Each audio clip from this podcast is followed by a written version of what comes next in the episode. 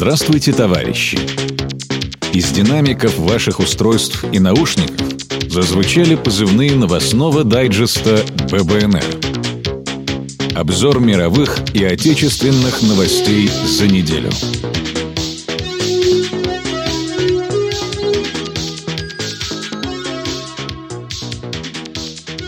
Ну ладно, что ж, э, начнем. В общем-то, этот подкаст выйдет и, как обычно, в аудиоформате. Мы пробуем новое для нас. Э, здесь должна быть музыкальная заставка, но я сегодня ее не подготовил, поэтому извините, Антон Владимирович, поверьте мне, тут прошла музыкальная заставка.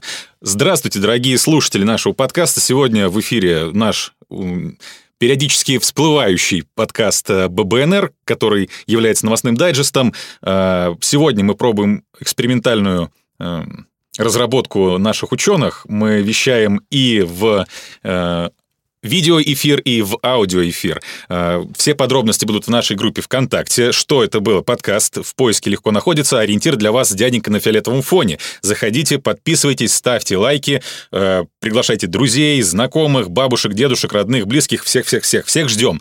А также нас можно слушать на Яндекс Музыке, Google подкастах, iTunes подкастах, CastBox FM и Дизере. Там нас можно найти по ключевой фразе «ну было и было». Что ж, э, значит, агитация окончена. Антон Владимирович, э, здравствуйте. Сегодня нам помогает разобраться в новостях кандидат исторических наук, эксперт по э, современной политике, по новейшей истории, кандидат исторических наук, я уже, наверное, сказал, да, Антон Владимирович, волнуюсь. Здравствуйте, Антон Владимирович. Здравствуйте. Здравствуйте, дорогие слушатели. Ну что ж, первой новостью является, ну, как известно уже всем, прошедшие выборы. Антон Ильич, что скажете вообще в принципе о выборах? Ну, говорить о том, чего, в общем-то, не было, конечно, очень трудно. А, прошел некий формальный процесс, который решили назвать красивым словом выборы. Ну, бог с ним, пусть будет это так. А, почему я так скептически настроен относительно всего того, что произошло? Вот мы не зря тут в начале нашего эфира говорили про футбол. А, который славится своими договорниками.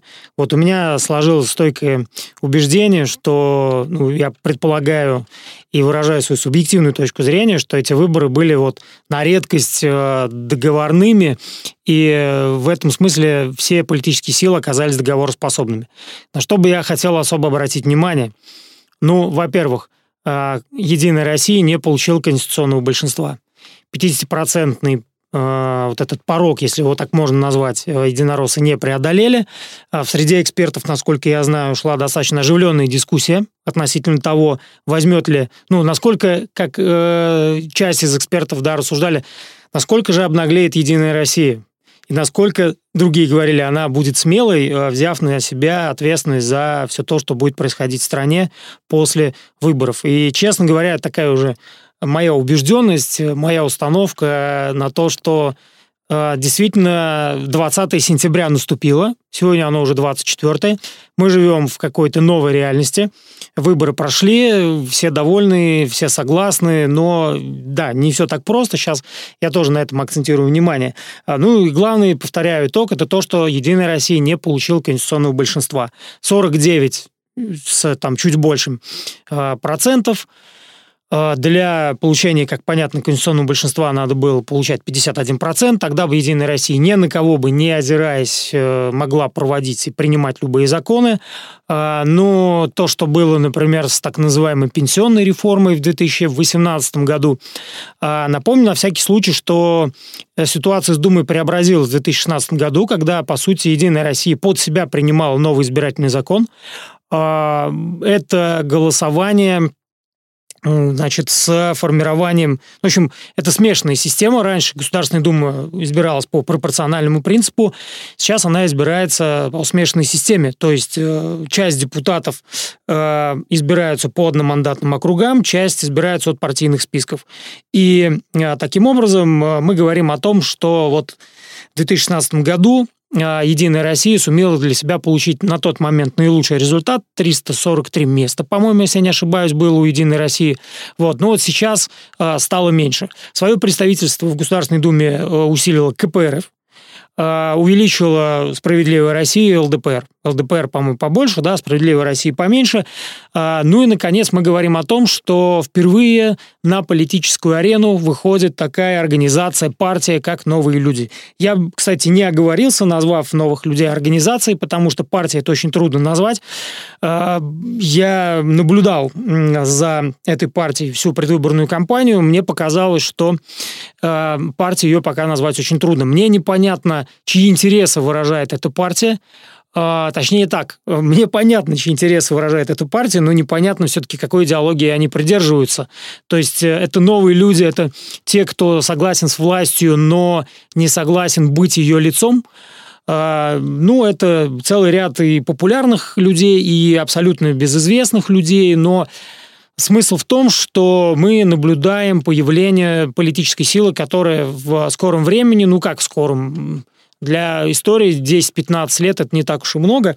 Ну вот э, даю 10 лет э, для того, чтобы, если, если эта партийно-политическая система сохранится, да, то э, новые люди, это будет новая Единая Россия. Я думаю, что даже в названии есть там определенный подтекст, чего же все-таки хотели э, получить от вот обновленной версии Единой России. Это как мутация небольшая, да? Ну, даже не скорее Или не очищение. мутация, а это мимикрия, такой политическая мимикрия, да, попытка подстроиться под э, новые политические реалии. Сколько там, по-моему, около 10% перешли из Единой России в... Ну, когда-то избирались люди от Единой России, теперь они перешли в партию «Новые люди».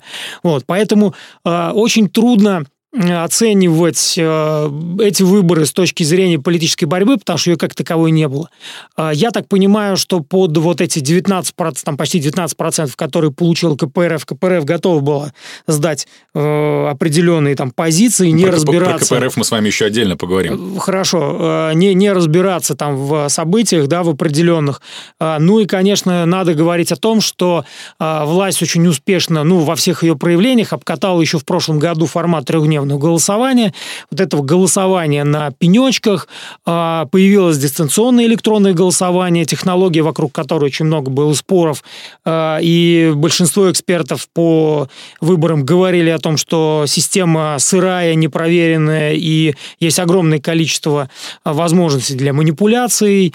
А, ну, а что такое три дня голосования? Прежде всего, это, конечно, мощнейшее выбивание наблюдательского корпуса, потому что наблюдателям за работу работу надо платить. Ну, то есть фанатов, да, вы на избирательные участки в таком количестве не посадите, потому что, извините, у нас страна не самая маленькая.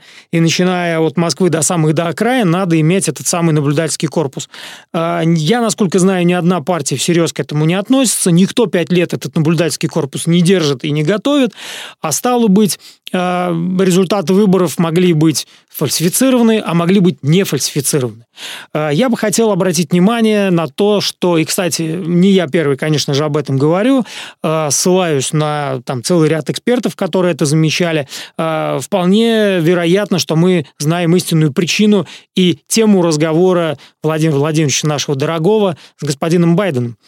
Скорее всего, между двумя президентами непримиримых врагов или заклятых друзей. заклятых друзей Э, видимо, была тема выборов в Российской Федерации. Я так понимаю, что э, Путин все-таки сумел настоять на том, чтобы э, США не мешали, ну, США в самом широком смысле, в том числе и американцы. Коллективный Запад, короче. Да, да, да, да. Ну, коллективный Запад это тоже так себе, конечно, формулировка, потому что его, на мой взгляд, не существует. Но самое главное то, что Путин добился не вмешательства в эти выборы со стороны э, стран Запада. Ну и подтверждение это работа корпуса ОБСЕ, который на такие крупные выборы приезжает, и обратите внимание, нигде ни одного скандала, да, все спокойно прошло, никто никаких фальсификаций со стороны стран Запада не заметил, все демократично, все законно и так далее. Немаловажный момент, на мой взгляд, это э, болезнь э, Владимира Владимировича, дай бог ему здоровья, э, потому что, на мой взгляд, э, таким образом президент дистанцировался от э, всего происходящего, потому что, не дай бог, э, началась бы грязь, и для Пришлось бы выруливать все это дело. Да, но для гаранта было очень важно остаться с чистыми руками и э, доказать то, что он является все-таки гарантом, который будет э, балансировать между разными политическими силами. Вот, поэтому, на мой взгляд, эти выборы интересны с точки зрения вот их многогранности, э, отсутствия э, как таковой грязи, просто потому что мы получили, конечно, там ряд э, видеороликов с избирательных участков, и э, задним умом мы все знаем, как это это э, делается, и все мы задним умом понимаем, что э, ну не могла Единая Россия набрать э, тех процентов, которые набирает. Ну, в конце концов, э, люди же не самоубийцы, да, это же не как в том анекдоте. Мыши плакали и кололись, но жрали кактус, кактус да.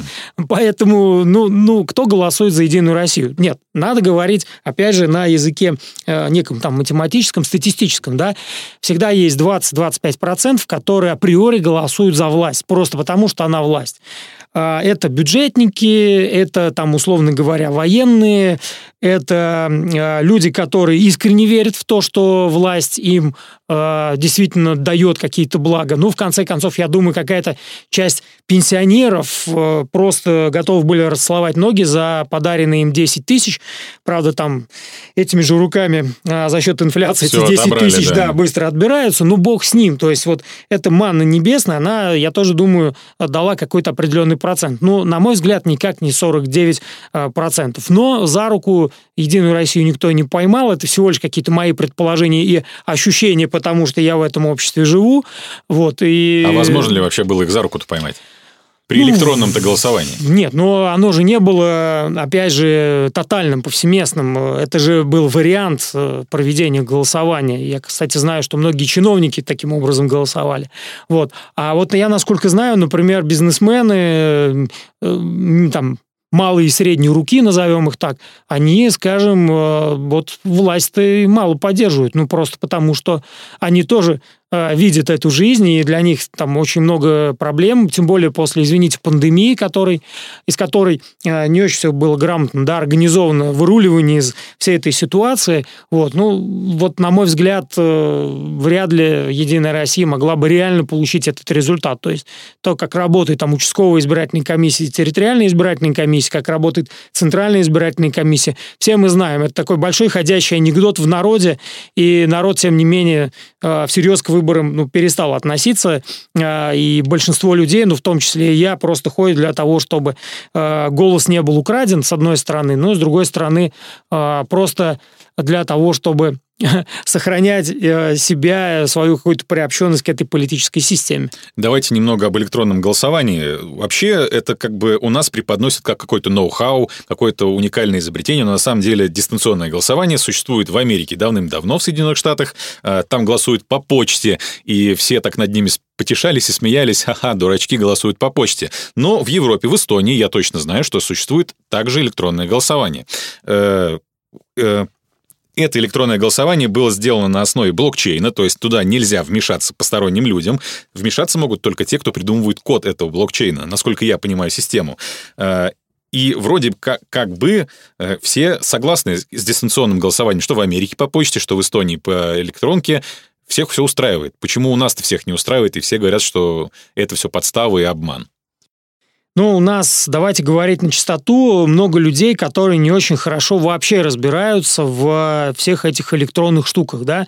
А, во-вторых, у нас отсутствует суверенный интернет, Э, надо это признать, и возможностей вмешательства было очень много, и мне кажется, почему э, там какая-то самая-самая небольшая часть договоренности была э, Путина с Байденом относительно того, что как раз э, американские ресурсы не будут задействованы вот в этом самом электронном голосовании. Ну, потому что что стоило штатам там взять и устроить там победу КПРФ или увеличить количество э, мест э, КПРФ. Об например, этом мы тоже сейчас поговорим. Заговорить о победе, да, этой Про партии. Про вмешательство там, мы тоже сейчас с вами ну, пообщаемся. Или, там, любой другой партии, неважно какой ЛДПР, Справедливая Россия, все достойны, казалось бы, да. Вот. Э, есть еще немаловажный момент, это, конечно, почему говорят о сырости этой технологии, потому что она вот только-только появилась, ее толком-то еще не протестировали. Э, я помню, было время, когда работали так называемые КАИБы. Это э, ну, система обсчета бюллетеней, когда ты не в урну там кладешь свой бюллетень, угу. она электронно подсчитывается, в общем, она там выводит это все на экран. Вот, э, ну, научились же взламывать КАИБы конце концов. А, чего стоит? Кстати, по- по-моему, там технологически эта штука была еще посложнее устроена. Вот. Чем говорим про интернет, когда он не суверенный, когда он не совершенный, когда есть огромное количество возможностей для вмешательства. Поэтому э, недоверие экспертов, недоверие общества к ДЭГ, я считаю, ну, во многом обосновано. А, по поводу вмешательства в выборы перед, сами, перед самими выборами за, наверное, неделю прошел такой слушок, что представителей Apple и Google в России вызвали в офис в Минсвязи и потребовали удалить запрещенные на территории Российской Федерации организации из своих магазинов. Это гражданина Навального и его э, изобретение «Умное голосование». Э, вроде бы казалось, да, где Россия и где Apple с Google. Но, тем не менее, из официальных магазинов э, на этих платформах были удалены оба приложения. Э, так вот, это что было, защита от вмешательства в российские выборы через умное голосование? А, ну, почему бы и нет? Э, я допускаю, что это вполне могло быть, с одной стороны. С другой стороны, это проявление, опять, да, в очередной раз мы говорим о том, что проявление того, что государство, в принципе, существует, что, оказывается, у нас есть и такое министерство, которое может кому-то чем-то там пригрозить.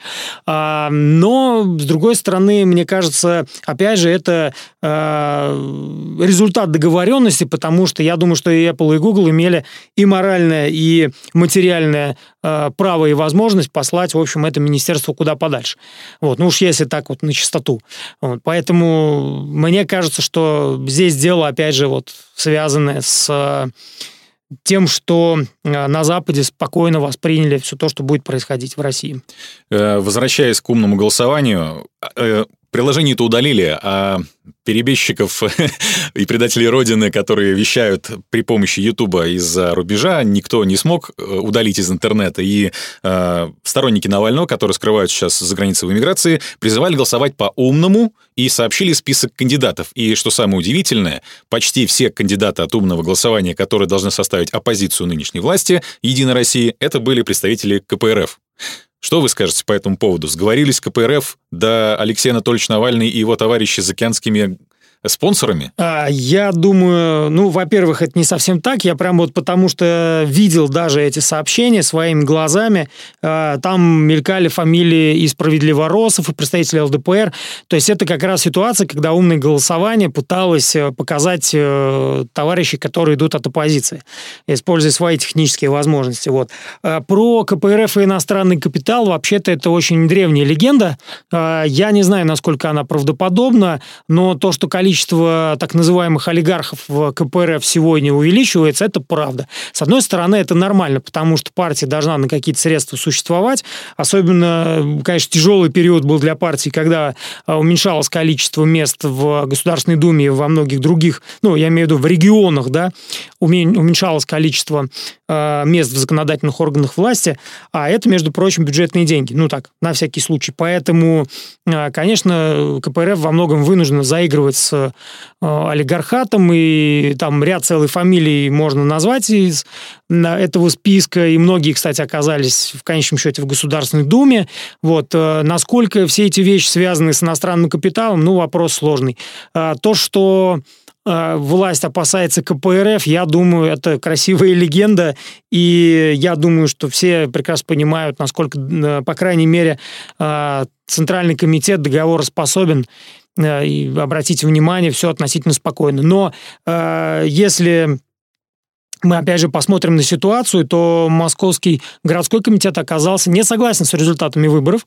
Там действительно, а, насколько мне известно, были серьезные манипуляции, вроде бы как есть факты конкретные, по которым а, Московский городской комитет КПРФ пытается пройтись. Ну и посмотрите на персону, которая ведет все эти акции. Интересный момент. Дело в том, что Валерия Рашкина, который сейчас возглавил этот протест, и в Москве, по-моему, завтра не хочу анонсировать, потому что КПРФ сейчас блокирует очень серьезно. А, Роскомнадзор в том числе и сотрудники правоохранительных органов. Они там пытаются проводить какие-то акции протеста. Одно они уже провели 20 сентября в формате встречи с депутатами. Кстати, по-моему, собрали они там немало народа. У меня такое ощущение, что они каждый день там митингуют около Пушкина. Возможно. Это, ну, как вполне законно, потому что... Ну, Главное согласовать заранее. Есть депутаты Мосгордумы, там есть депутаты, э, я так понимаю, там бывший э, Государственной Думы, в смысле, бывшие депутаты Государственной Думы. Но, в общем, смысл в том, что они собираются.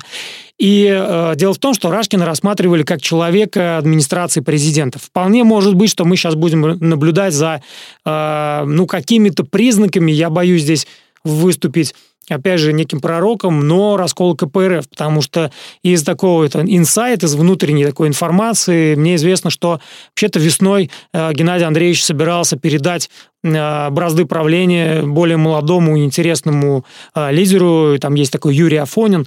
И должна, должен был пере, э, состояться транзит власти в КПРФ. Он не состоялся. Я так думаю, что это произошло именно по причине того, что осенью выборы. И, видимо, не воспринимали Афонина как гаранта договоренностей между Кремлем, там, администрацией президента и Центральным комитетом КПРФ. Поэтому сегодня, видимо, Московский городской комитет начинает отрываться от этой линии, и я так понимаю, что Рашкин хочет все-таки показать э, до конца свою протестность, вырвать э, или там перетянуть одеяло, перетянуть одеяло протестности на себя и в конечном счете э, сесть на коня вот на этого протестного, на такого более активистского. А действительно, если вы посмотрите сегодня разного рода ленты, там в том числе э, там группа ВКонтакте КПРФ, то партию обвиняют в бездействии, в бесхребетности, в беззубости. И это, ну, в общем-то, не без оснований. Я напоминаю, что сегодня мы вещаем в экспериментальном формате, и одновременно еще с записью этого подкаста мы вещаем в интернет. Э, ссылка на трансляцию есть в нашей группе ВКонтакте, и там можно задать вопрос за деньги, Антон Андреевич. Мы капитализируемся по полной. И вот через при помощи сайта Donation Alerts Алексей Навальный, пользуясь э, телефоном, спрятанным в естественном кармане, задает вам вопрос. Антон Владимирович, как вы можете оценить интеллектуальное состояние нынешних студентов в сравнении с временами, когда вы только начали преподавать? Раньше было лучше? Поколение ЕГЭ деградирует? Видимо, это вопрос э, вообще в целом к вашему спичу о выборах. Давайте мы... Э, я тут не хочу показаться жеманным и попытаться кого-то обелить, но вот по моим ощущениям и то, что нам диктует законы общества, сознание людей со временем меняется. Мы а, общество динамичная система, мы живем в эпоху очень быстрых и качественных перемен. Поэтому сказать, что состояние э, интеллектуальное тогда было выше, сейчас ниже, ну, наверное, очень трудно. Да, я могу признать, ну, по крайней мере, исходя из того опыта, который у меня есть, что вот наш троечник – так, то время, когда я учился, это 2000-2005 год, а, состояние нынешних а, студентов а, это вот отличников, да, нынешних отличников. Это уровень наших троечников. Я не знаю, не могу ручаться с другие специальности. Вот по историкам у меня сложилось такое впечатление. Хотя тоже не все. Что, что снизилось, на мой взгляд, и довольно существенно. Это, конечно, кругозор. Э, это, конечно, э, знание классической литературы. Э, а без классической литературы, да, нельзя формировать лексику, правильную, грамотную речь. Конечно, с критическим мышлением большие проблемы, и поэтому, ну вот как здесь однозначно можно оценить, снизился интеллектуальный уровень или нет. В принципе, сознание изменилось. Я в том смысле, что внимание переключается на совершенно другие вещи. Нам Э, ну, я имею в виду моему поколению, да, по крайней мере, возможно, непонятными. Э, но это вот та действительность, в которой мы живем. Э, спасибо, Антон за ответ на этот вопрос. Мы продолжим по нашей с вами повестке. Дальше у нас по плану обсуждение экономического состояния Российской Федерации после выборов. Там много интересного, но начнем с того, что до выборов еще Сергей Кожугет Шойгу, который все чаще и чаще мелькает, значит, в наших новостных лентах, обещал, что будет строить города в Сибири для того, чтобы остановить иммиграцию точнее, миграцию молодого населения в Москву за деньгами, а в, в Сибири построить несколько крупных городов с промышленными центрами, э, вокруг которых будет расти агломерации, ля-ля-ля-ля-ля-ля-ля-ля. Вы вообще верите в это или нет? Я в это верю с точки зрения агитационно-пропагандистской, потому что действительно у Шойгу есть сейчас неплохой шанс а, возглавить страну. Ну, давайте вот я своей точки зрения на происходящие события. Мне кажется, что это будет вполне уместно вот в, в этом формате этого вопроса. Да? А, на мой взгляд, э, сейчас в стране борется минимум э, три группировки. То есть все гораздо сложнее, чем на рубеже 90-х, 2000-х, да, когда боролась условная э, семья, э, семибанкирщина и то, что вот э, называть можно там Примаковско-Лужковским проектом единство ну и там партия Отечества, вся Россия, да, который потом, кстати, станет Единой Россией, то есть этот проект был просто перехвачен по большому счету. Так вот, э, на мой взгляд, сейчас тоже есть регруппировки, но все сложнее, потому что внутри них есть, ну, условно говоря, такие подгруппировки, да. Э, первая группировка, назовем ее э, военные лобби, далее военная группировка, которую, собственно говоря, Шойгу и возглавляет. Э, это самый широкий смысл, военная группировка. В нее входят э, высокопоставленные сотрудники силовых структур. Да, начиная от Министерства обороны, заканчивая Росгвардией. Это такая, ну, как бы правильно сказать, э, наследница, наверное, э, того, что мы называем семья, я имею в виду семью Ельциных, поскольку, насколько мне известно, Сергей Кужугетович имеет родственные связи с семьей Ельциных, и именно ему вполне может быть доверят управление страной дальше. То есть многие шаги, даже нынешний гарант – Э, по той информации, которой я располагаю, согласовывает с э, семьей Ельциных, которая ныне проживает в Австрии, насколько мне известно. Вторая группировка тоже никуда не делась. То, что раньше называлось банкирщиной, сейчас это называют либералы. Э, это тот же Кудрин, это тот же Греф, это тот же Костин, там Ротенберг, ну и так далее. То есть огромное количество товарищей, которые, ну, относительно большое да, количество товарищей, которые, в общем, Э, владеют э, газетами, пароходами и всем прочим в нашей стране, и природными ресурсами в том числе. Ну и, наконец, третья группировка – это государственная безопасность, представители государственной безопасности, которые, на мой взгляд, сегодня в стране ведут свою игру, и, кстати, весьма не безуспешно, потому что они отлавливают всяких разных нехороших людей, и все вот громкие коррупционные скандалы, обратите внимание, как правило, это были разработки управления ФСБ а не кого-то другого. Поэтому, на мой взгляд, э, кто в этой схватке победит, э, рассудит, естественно, время. Э, пока наиболее очевидным кандидатом действительно просматривается Шойгу. Сумеет он перетянуть клан госбезопасности на свою сторону или между ними продолжится какая-то подковерная борьба, мы, в общем, тоже узнаем. И в этой связи, кстати, очень интересно, да, последние события, которые у нас происходят с высокопоставленными персонами в силовых структурах. Ну, тот же министр, который якобы упал, я честно скажу, что я в случайность здесь, в общем-то, не верю. Э, ну и еще там целый ряд да, имен можно назвать, людей, которые э, кто-то громче, кто-то тише уходит из жизни. Вот. А, продолжая, значит, тему экономики, по сообщению газеты «Коммерсант», а, Мишустин, Силуанов и Владимир Владимирович Путин а, в разных своих сообщениях сообщили следующее. Ну, то есть это выводы к самого коммерсанта. Это не прямая речь этих товарищей, но, в общем, коммерсант пришел к таким выводам, что проект федерального бюджета на 22-24 годы можно начинать тратить уже сегодня. А, то есть все настолько у нас хорошо. На фоне чрезвычайно благополучной для экономики РФ конъюнктуры проект бюджета на 22-24 годы, одобренный правительством, выглядит крайне эффектно. А, Белый дом решил досрочно профинансировать в 2021 году на почти 1 триллион рублей плановые расходы следующей трехлетки, в том числе докапитализировать ВЭБ, Автодор и Ростех. Стоит ли это делать, Антон Ильич, по вашему мнению? Вообще, что такое капитализация государственных предприятий и что вообще происходит с нашей экономикой?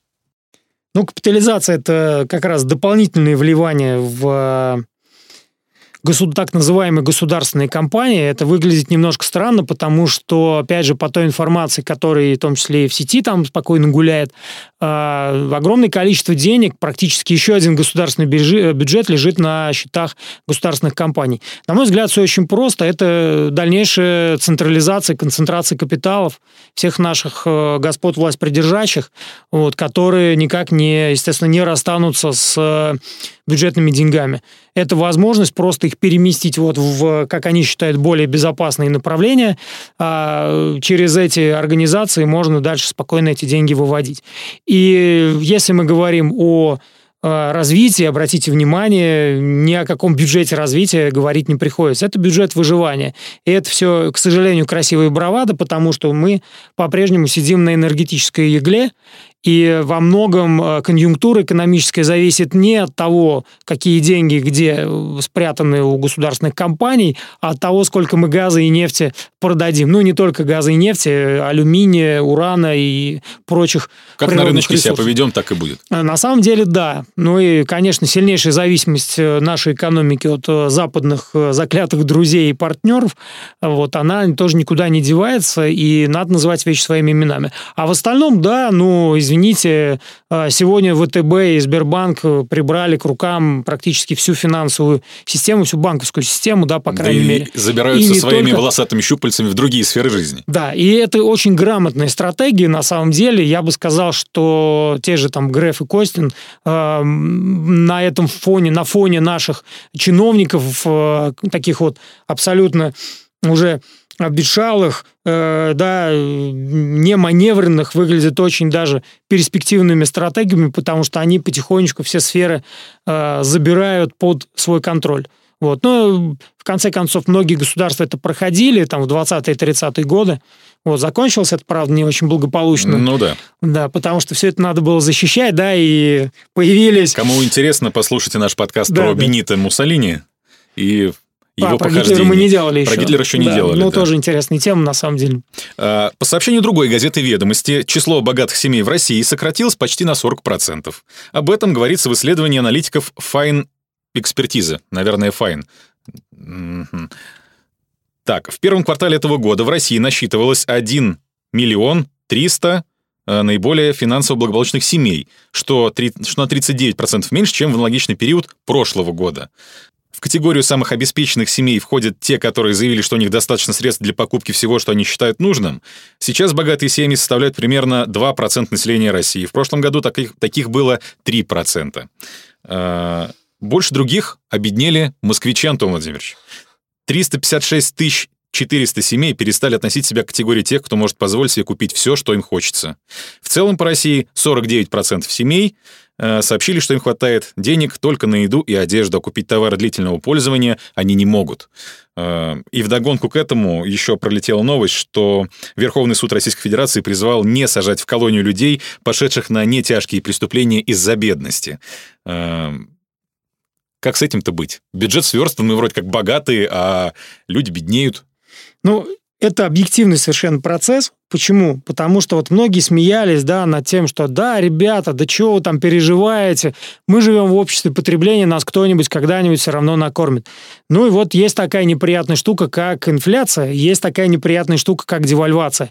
Если мы попробуем там покопаться в э, доходах, ну что ну, невозможно, но гипотетически попробуем покопаться в доходах тех самых семей, которые обеднели, наверняка это произошло из-за того, что резко повысились э, цены на те товары, которые которые они э, раньше могли себе позволить легко. Ну вот смотрите, рынок автомобилей, э, рынок недвижимости, да, э, строительный, строительные материалы, продукты питания – что там у нас еще? И, в общем, идет такая некая цепная реакция, и совершенно понятно, что тогда, когда мы говорили да, о роскоши до этого состояния, инфляции и то, что происходит сейчас, ну да, есть существенная разница. То есть люди, богатые люди тоже стали тратить гораздо больше э, денег. Э, еще один момент, на мой взгляд, здесь немаловажный. Раньше они могли себе позволить, видимо, э, беспрепятственно тратить деньги где-то за рубежом, и понятно, Силу что разница... стоимости доллара. Да, да, да, разница в курсах доллара и евро с российским рублем, она не ощущалась, потому что когда у тебя много евро, ты мог выехать и спокойно что-то купить.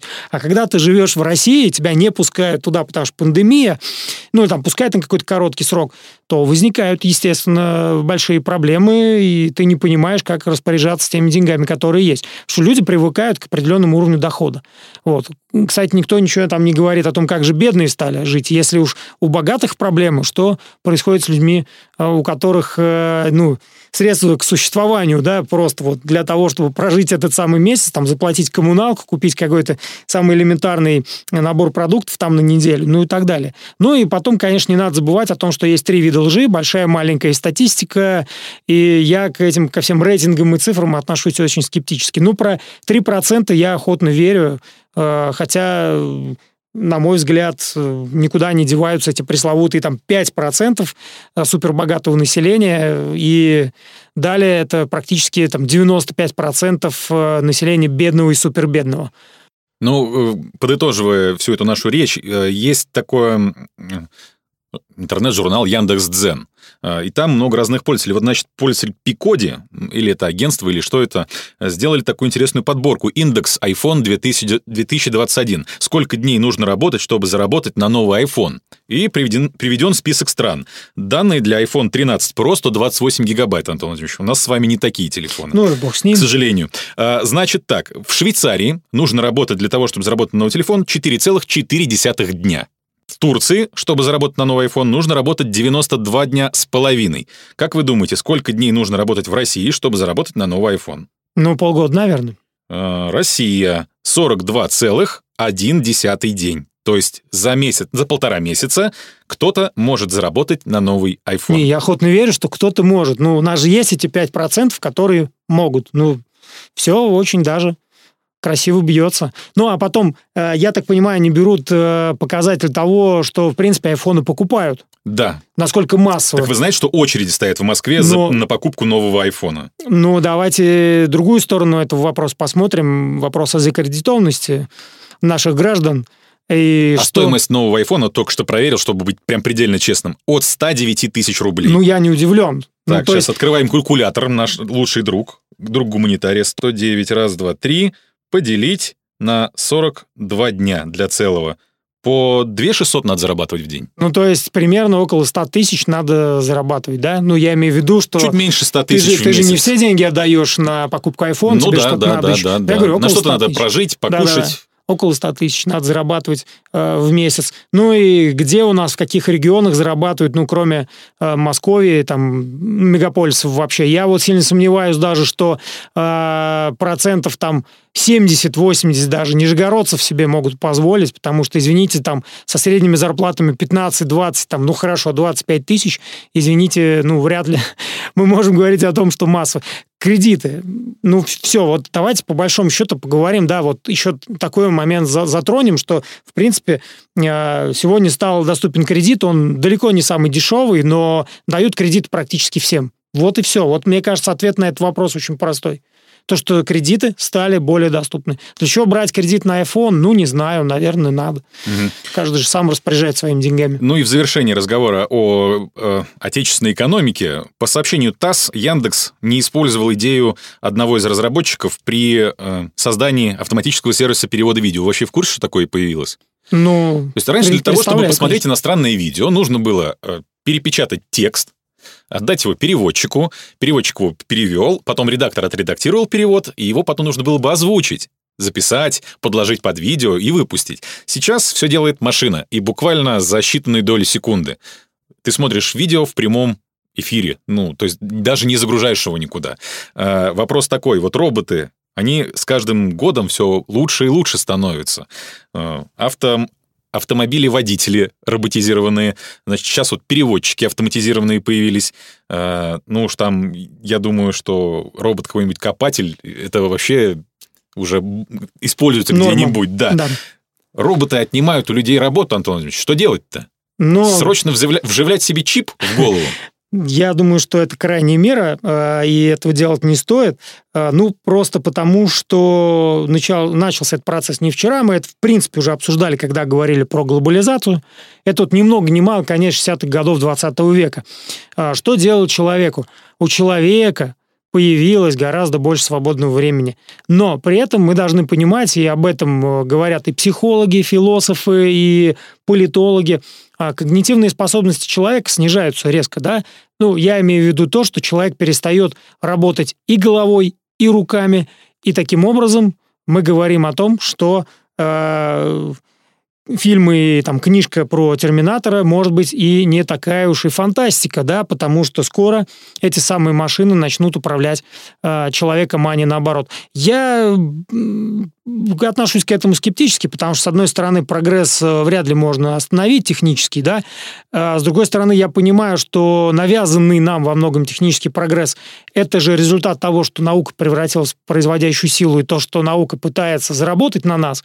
И мне кажется, вот это как раз есть краеугольный камень. То есть, когда начнется э, перестройка э, науки на все-таки ну или поворот науки опять лицом к человеку, человечеству, тогда все эти процессы, само собой, э, смягчатся. То есть э, когда это произойдет? Когда у людей начнут заканчиваться деньги. Мы, по-моему, плавно к этому как раз э, этапу подступаем. То есть человек начинает тратить более разумно, человек начинает понимать, что внутри там любого этого процесса, я имею в виду перехода на электронку, существуют огромные минусы да, вот упиваются все там цифровой образовательной средой. А давайте посмотрим на этот процесс по-другому. Это же ну, убийство, в кавычках, убийство учителя, живого человека, который вживую обменивается эмоциями. Что будет в этом плане ценно через там 5-10 лет? А может быть, наоборот, как раз живое общение, те люди, которые сохранят свои когнитивные способности, способность к исследованию, к критическому анализу, к правильному э, сбору и обработке информации. Э, эти люди и начнут, возможно, составлять костяк, э, так называемую там будущую, не знаю, политическую, экономическую элиту. То есть я верю в эру интеллекта в этом смысле, на мой взгляд, она все-таки э, наступает. Ну, а помимо этого мы говорим о том, что вся эта э, инфраструктура работает вообще-то от электричества. И э, от многих... Роботов нужно кормить... Совершенно точно. Не и... дизельным топливом. Да, и поэтому, если завтра кто-то нажмет на соответствующую кнопочку, и, а электростанции тоже должен кто-то обслуживать, и не всегда это можно доверить роботам, мы это прекрасно знаем и понимаем, Поэтому как дальше этот процесс будет развиваться, на мой взгляд, все-таки человечество, переварив само себя, наконец э, пробьет вот эту планку, которую мы сейчас, или там потолок, который мы сейчас достигли, и мы из этого постмодернистского средневековья шагнем ну, в какую-то новую эру в самую новейшую историю. Да, я не знаю, как, какой английский синоним подобрать. А еще никто не придумал но, этого слова, которое будет обозначать да, нашу следующую там, эпоху. Пост-постмодерн или, да, там, второй постмодерн, ну, не знаю. Говорят, что мы сейчас живем в эпоху метамодерна. А, это можно по-разному называть, суть это не меняет. Ну, а по поводу роботов, э, кто не понимает, что роботы сами себя не выкормят, смотрите советский кинофильм э, «Отроки во вселенной» и «Москва Кассиопея». Там про роботов все прекрасно рассказано. Кстати, пророческие фильмы я вот честно говоря, не задумывался. Ну, писатели-фантасты, они как бы немножко вперед смотрят. Хорошо, ладно, заканчиваем про отечественную экономику, начинаем о наших старых больных вещах. Э, страсти вокруг Северного потока. Наконец-то запечатаны все трубы, все готово к поставкам газа, но нет. Э, из-за того, что по законам Европейского Союза не может быть компания-монополист, которая продает энергетические ресурсы. Э, наш «Газпром» сейчас в судорожных порядках ищет фирму-прокладку себе, через которую он будет э, торговать газом. Но неужели, неужели у этих ребят, которые пережили 90-е, нету схем заготовленных, Антон Владимирович? Схемы, возможно, есть. А есть еще политика выкручивания рук со стороны того же Европейского Союза.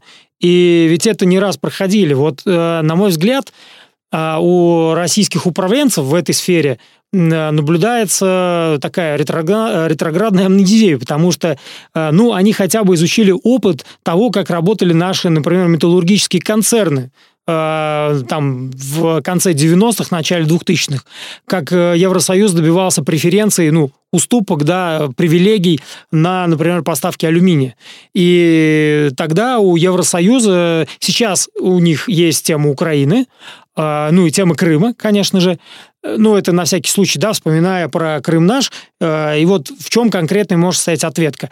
Э, в том, что, например, сегодня э, страны Европы могут выкатить такие условия, которые «Газпром» не устроят, не будет это выгодно, одеваться будет некуда и они сойдутся на какой-то цене. То есть я к тому, что сейчас идет, ну, как нам, по моим ощущениям, элементарный торг. То есть вся вот эта история, которую мы раз за разом ее затрагиваем, да, которую, ну, уже который уже месяц, да. Четвертый, пятый выпуск мы говорим о Северном да, потоке. Каждый выпуск не обходится вот. без разговоров о Северном потоке. Это, это прям вот история такого большого и Прекра- круп... Прекрасная реакция у вас, Антон Владимирович. Давайте мне ее сюда, на самом деле не работает у нас сегодня. И большого и крупного торга все-таки не зря футбол моя любимая игра.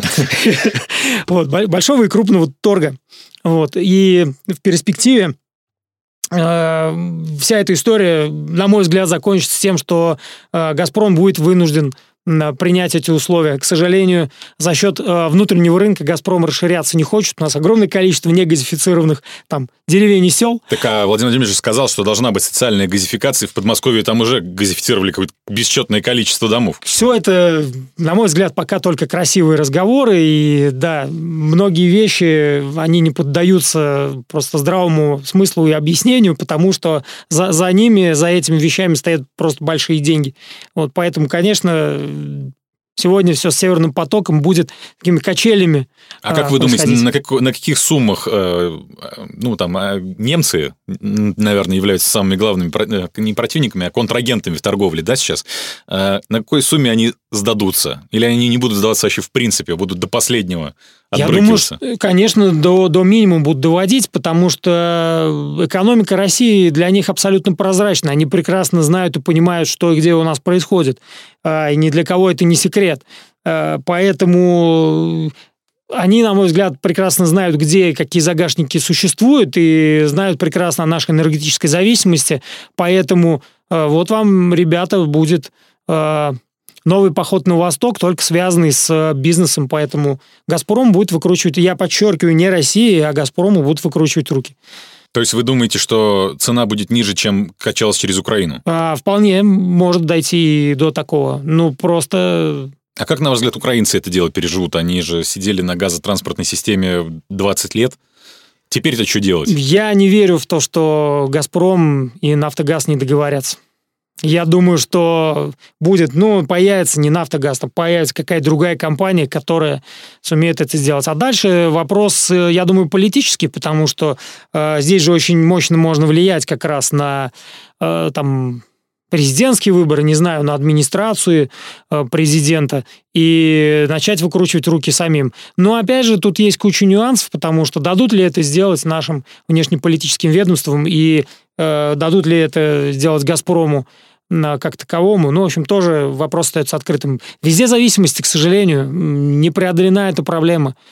Ну вот мы с вами носимся, значит, с таким э, псевдогосударственным проектом «Северный поток», э, и вся страна ждет, что же там, как мы там накажем-то Европу. А что у них происходит в просвещенных демократиях? А у них происходит вот что.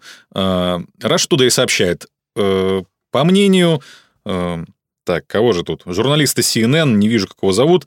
Франция — это ребенок, который после срыва сделки по подлодкам с Австралией бьется в истерике, но скоро успокоится, оставшись союзником США. Э, так, по мнению корреспондента «Франс-2», считает администрация Байдена. Что такое? Значит, французы заключили с австралийцами, партнерами по НАТО, договор на поставку 10 современных атомных подлодок если мне не изменять память, по-моему, атомных. 10 штук. Это огромные бабки. Но Посвящавшись с администрацией США, Австралия отказалась от поставки данных э, единиц боевой техники. Э, так что же, значит, получается, у них тоже есть какие-то государственные контракты, которые аффилированы с крупными э, производителями? Ну, конечно. Ну, то есть здесь э, мало что отличается от характера ведения там, бизнеса внутри страны. Я имею в виду то, что э, есть глобальные корпорации, в том числе оружейные концерны, которые ведут свою игру. И вот этот случай, он, кстати, наглядно демонстрирует, как развивается сегодня коллективный Запад, как они друг другу помогают и как они а, друг к другу реально относятся. Вот, а, конечно, на этих противоречиях вообще, если мы говорим о независимой внешней политике, о грамотной внешней политике, на этом все можно было играть. Но мы живем в эру денег пока, и поэтому экономический интерес превыше всего. Вот в чем прикол-то.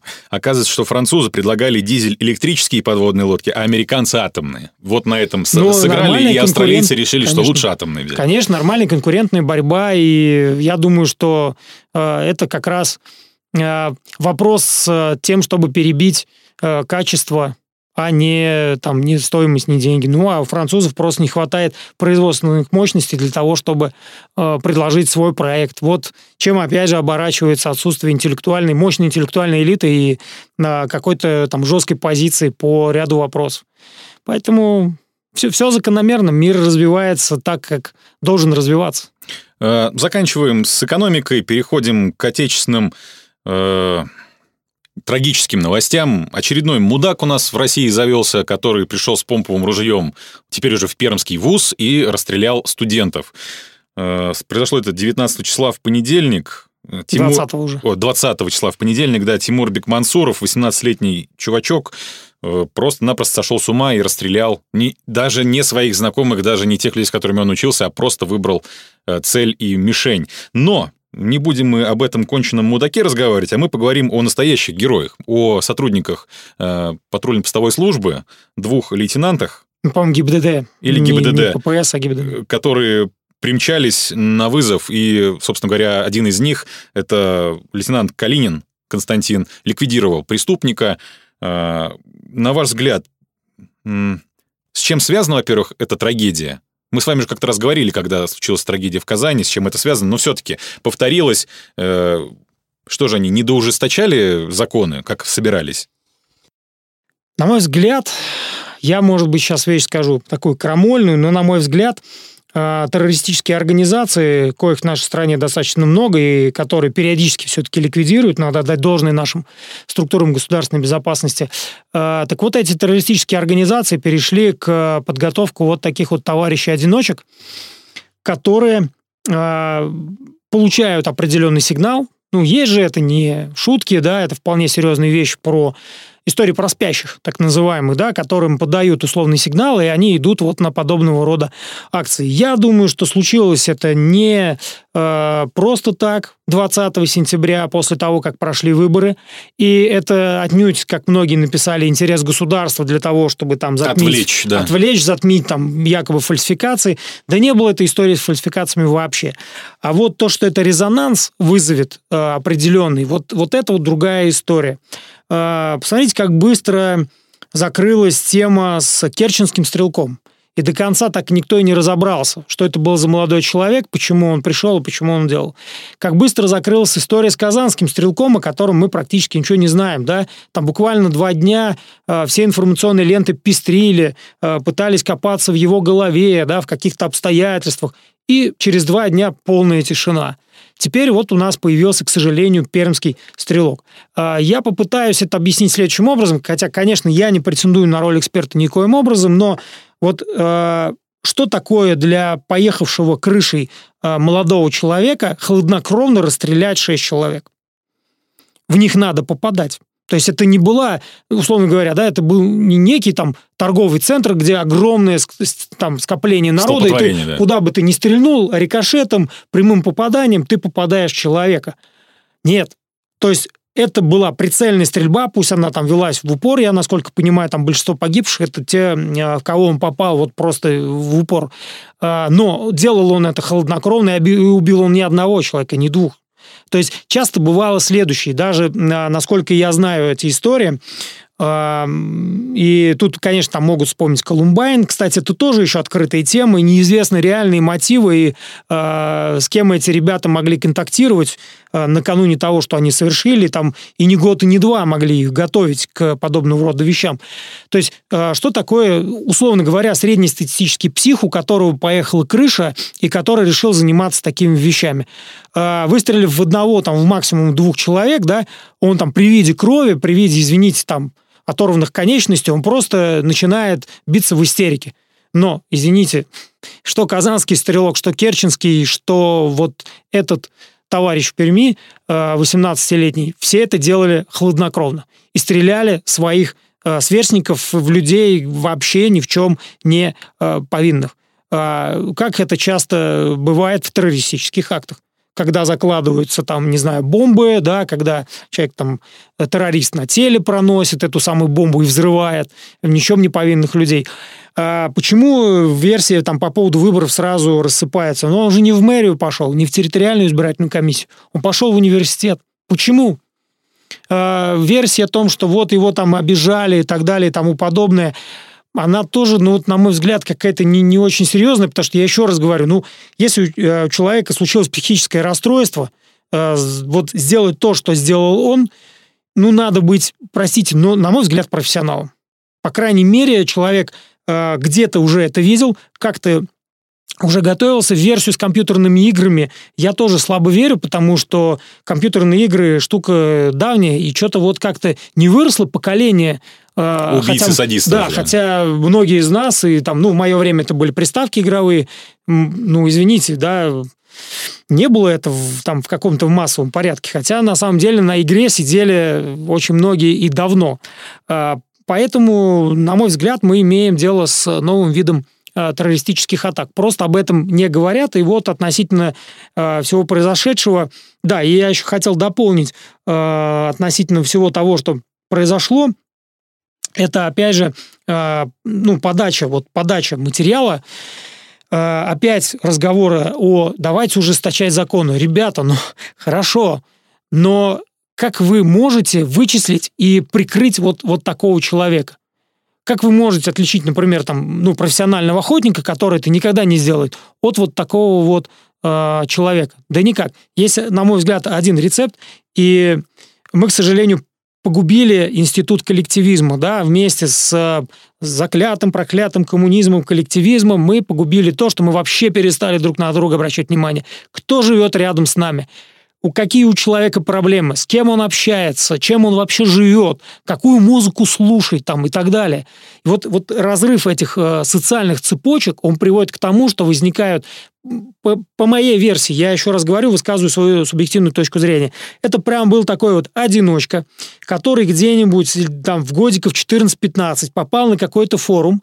Кстати, не исключаю, что не связано вообще никак с э, исламским радикализмом. Это могли быть какие-нибудь, например, национал-социалистические, там, неонацистские организации. Кстати, я на касочку на его обратил внимание, в которой он э, шествовал, да. Что-то она напоминала мне все время когда я смотрел видео.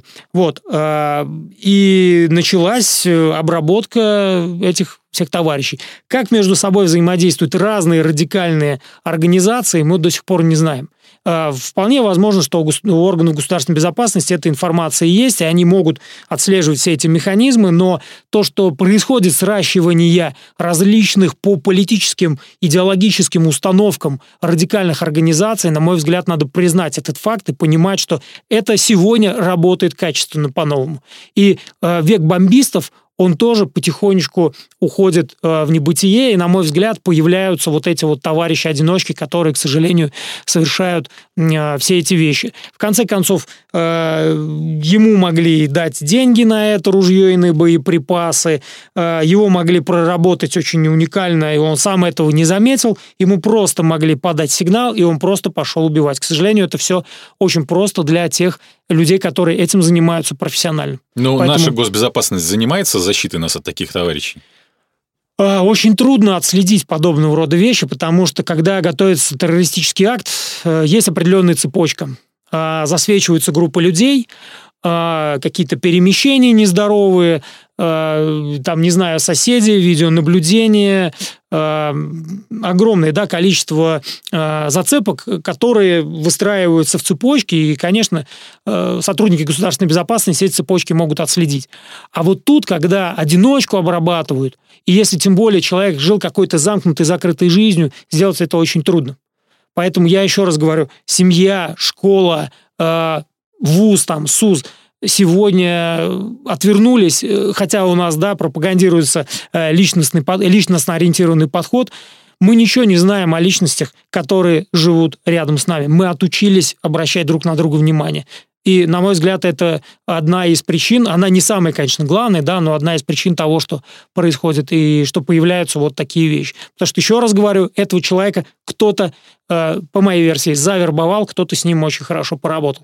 Ну и как следствие того, что произошла такая трагедия, э, руководитель Следственного комитета по Пермскому краю Сергей Сарапульцев, полковник, совершил самоубийство после совещания с э, представителями центра, которые приехали туда, прибыл Бастрыкин, э, провел совещание на месте, и, значит, полковник наложил на себя руки. Э, на ваш взгляд, это из-за чего произошло? Из-за того, что он, его хотели сделать крайним, а он был не согласен? Или в чем дело? Как-то все... Вот я тоже читал эту новость, и у меня в голове, ну, какие-то нестыковки были, да, еще раз говорю, выражаю субъективное мнение, признаю, что оно, возможно, крамольное, но э, нельзя исключать э, версию борьбы э, различных структур между собой. Я имею в виду следующую ситуацию. Гипотетически, да, высказываю свою э, субъективную точку зрения. Э, приехали бравые ребята из государственной безопасности, которые поставили определенные задачи и сказали, что это дело будем вести мы. Э, человек представитель, да, ну, в смысле, руководитель Следственного комитета, я, насколько понял, патриот, свой, энтузиаст своего дела, профессионал, Э, скорее всего, решил это дело не отдавать. Э, что-то произошло такое, трудно сказать, э, в результате чего он и совершил это самоубийство. Что там выползло, какие обстоятельства, убрали ли его с пробега для того, чтобы он не мешал каким-то процессам. Сегодня сказать трудно. Но, на мой взгляд, это ну, не чистой воды самоубийство, и, скорее всего, вряд ли оно э, связано напрямую с тем, что ему там помахали пальцем, пригрозили. Слушайте, но в конце концов, немного зная кухню э, работы правоохранительных органов, какой разнос порой устраивают там э, сотрудникам, э, офицерам, э, там, полиции, там, сотрудникам Следственного комитета на совместных, допустим, сессиях там, суда и правоохранительных органов, вот, и что, и после каждого такого, после каждой такой сбучки кто-то стреляется? Да нет. Ну, то есть на мой взгляд, началась какая-то вот более крупная, более серьезная что, игра. Достали какие-то прошлые делишки и э, сказали, что ай-яй-яй? Возможно. Хотя, опять же, насколько вот удалось поработать с информацией по Сарапульцеву, э, да не было за ним ничего.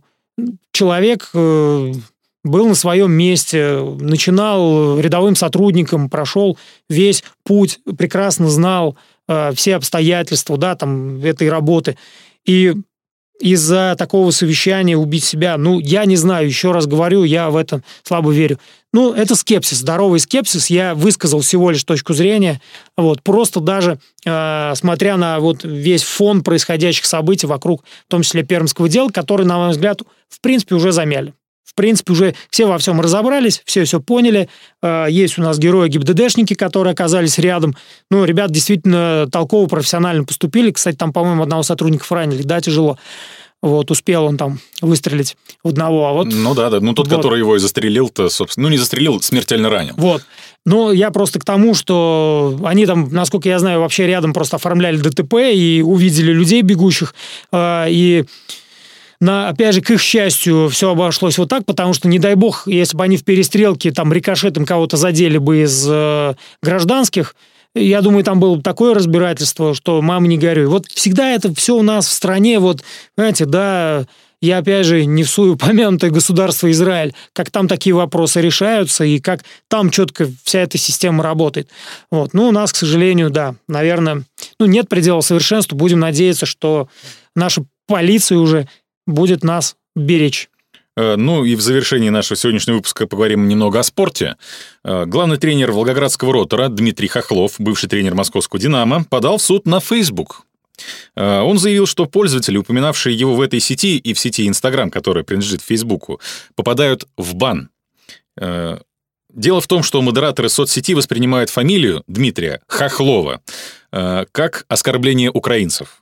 А так как он часто общается с болельщиками в онлайн, они рискуют получить блокировку. Тренер подал заявление в суд. Э, в сентябре начались первые слушания. Ну, на ваш взгляд, э, это как? Это прикол какой-то? Или это уже, я не знаю, перегибы на местах в Фейсбуке и Инстаграме? Я думаю, что у многих людей э, есть ощущение, что мы живем в эпоху абсурда. Э, откровенного, да, ну потому что ну, может стать героем э, человеку, у которого татуированное лицо, который изрыгает, извините за выражение, какую-то дрянь, но который является кумиром миллионов и который на этом огромное количество денег зарабатывает. Или э, некая дама, блондинка, которая э, не может там, грубо говоря, 2 плюс 2 сложить в своей жизни, которая абсолютно безголосая, которая посредственно двигается, она становится определенным кумиром. Но вот мы вот в этих абсурдах живем, и поэтому ситуация с Хохловым, это вот, к сожалению, для э, Дмитрия, и мне очень жаль, он достаточно талантливым футболистом э, являлся, ну, в, в свою бытность, и сейчас, насколько я знаю, в общем-то, неплохой тренер, просто стал жертвой, заложником этого самого абсурда. Поэтому, на мой взгляд, он совершенно прав, что пытается отстоять э, свое доброе имя. Ну, есть у нас такая фамилия. У меня, кстати, однокурсница была Юлия Хохлова. Вот она тоже, наверное, попала в такой переплет, если бы была популярна, известна, о ней бы кто-нибудь что-нибудь писал. Ну, кстати, пользователи мог, могли бы, наверное, переходить на латиницу, на английскую раскладку и пытаться через X писать фамилию Хохлов. Интересно, кстати, блокировал. Но мне кажется, там ручная модерация, Facebook. там они бы ну, да, да, как-то стригернулись. Но смысл-то не в этом. Прикол в том, что много-много лет назад, когда еще Дмитрий Хохлов играл в футбол, э, Спорт-экспресс написал статью бей, запятая, Хохлов, запятая, спасай Россию. Я думаю, что ребята с тех, с тех пор уже немного испытывают лютой ненависти к Дмитрию. Ну, такое прям провокативное название. Я вот, раньше, вот раньше пресса работала, да, Антон Ну, потому что она была прессой, и давайте говорить на чистоту, журналистское сообщество тоже очень активно деградирует, потому что э, сегодня выпускать газету становится очень накладно, а в Телеграм-формат предполагает, да, систему коротких сообщений, которые которой, в общем, э, сильно журналистские таланты не требуются. Там установка причинно-следственных связей, и там рассказ о э, предыстории, о самой истории. Это все, в общем, э, нормальный газетный формат. А сегодня газету давать просто дорого или неинтересно, потому что никто не читает. Всем нужен клик, всем нужно быстренько что-то там словить, какую-то информацию, и на этом, в общем, быть счастливым. А, и, значит, началась Лига чемпионов, чем я тоже поздравляю. «Зенит» сыграл свой первый матч в Англии с Челси, и перед началом футбольного матча в Англии принято вставать на одно колено и выражать свой респект э, всем, кто претерпел на себе э, рабские узы. Так вот, шесть футболистов «Зенита» не встали на одно колено перед матчем с Челси. Вся просвещенная общественность, естественно, перевозбудилась, осудила этих людей. Э, так вопрос два, значит, э, должны ли вообще мы, русские люди, которые никогда на себе колониальной вины не испытывали, вставать на одно колено перед темнокожими ребятами? И второй вопрос, доколе это будет продолжаться? Ух уж это политика мультикультурализма на Западе. Они не знают уже, как им вырулить процессы, потому что э, африканцев, э, арабов, э, турок становится все больше и как им угодить для того, чтобы они э, жили смиренно и были законопослушными гражданами, хотя, на мой взгляд, все понятно, да, гражданин есть гражданин, закон для всех один. Э, ну, вот они не могут до сих пор в этих трех соснах разобраться. Э, ну, я не знаю, тут, наверное, надо каяться всем людям с дворянскими фамилиями. У нас есть, да, такие, наверное, в футболе – в футболе не могу сейчас быстро ну, вспомнить. Ну, там вот у нас Мих- Михалковых-то у нас нет. Да, ну вот Никита Сергеевич Михалков, наверное, каждый раз, выходя к публике, должен тоже вставать на колено, потому что э, его предки когда-то, в общем, содержали крепостных крестьян. Э, но Представ... это... Официальный представитель рода Романовых, э, там какой-то принц еще живой, тоже да, должен да, Кирилл, на коленях Кирилл, да, по-моему. Ползать, да. да, конечно. Ну вот, вот, вот вся эта братья тогда должна тоже, наверное, вставать на одно колено. Поэтому я не совсем согласен, что мы не знали, что такое рабство, только оно было... Ну, рабством это, конечно, трудно назвать. Это была система внеэкономического принуждения, так называемого, да. Но, мне кажется, настрадался наш народ э, не меньше в этом смысле. Вот, поэтому, ну, вот еще один при, пример откровенного абсурда и, на мой взгляд, совершенно правильной принципиальной позиции не участвовать в этом посмешище. Хочешь принимать эти правила игры, Э, принимай. Не хочешь, не принимай. На мой взгляд, э, здесь вот как раз надо быть более миролюбивым, как это модным словом сейчас называется, более толерантным. Толерантным, да. Да, быть Терпимым. более толерантным. Терпимым. Да. И вот что-то эта толерантность работает только в одну сторону. Да, в сторону угоды э, новомодным тенденциям, Э, чтобы, значит, поддержать э, вот эту политику мультикультурализма, показать, какие они демократичные, как они каются за свое прошлое. Я помню однажды э, высказывание Юрия Юлиановича Шевчука. Я, конечно, с ним там согласен не во всем, ценю его творчество, он интересный человек, но прям запал в душ мне его высказывание о том, что вот сейчас все бегают и говорят, ребята, мы стоим на коленях, мы рабы.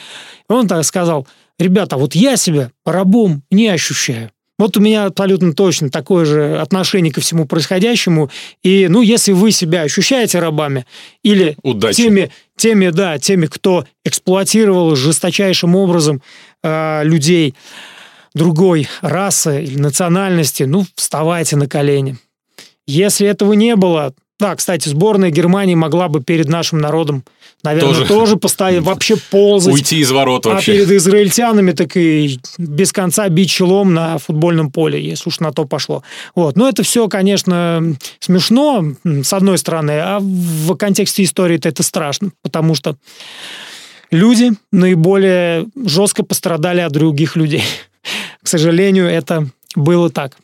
Ну что ж, на сегодня у меня для вас новостей больше нет, Антон Владимирович. Спасибо вам за, э, за участие в нашем экспериментальном стриме, который пойдет в записи для всех остальных слушателей. Э, чтобы не потеряться, пожалуйста, подпишитесь на нашу группу ВКонтакте. Что это было подкаст? Подписывайтесь на нас на других цифровых ресурсах. Это Яндекс Музыка, Google Подкаст, iTunes подкасты, CastBox FM, Deezer. Спасибо парням, которые были сегодня с нами в чате. Это Роман Баев, Кот Блевун и Э, Вася Цурипопик. Я надеюсь, что я правильно прочитал ваши ники, пацаны. Спасибо вам. Или девчонки, может быть, кроются за этими э, никнеймами. Спасибо вам огромное, что оживляли нашу трансляцию. Спасибо за донаты. Э, будем повторять, наверное, эти эксперименты с вами. Почему бы и нет? Ну, только вперед. Только вперед. Да, э, давайте, пока нас тут еще смотрят люди, анонсируем, что мы все-таки с вами, помните, как-то в том году обещали сделать э, лекцию о дудизации истории? Да, конечно. Мы ее сделаем.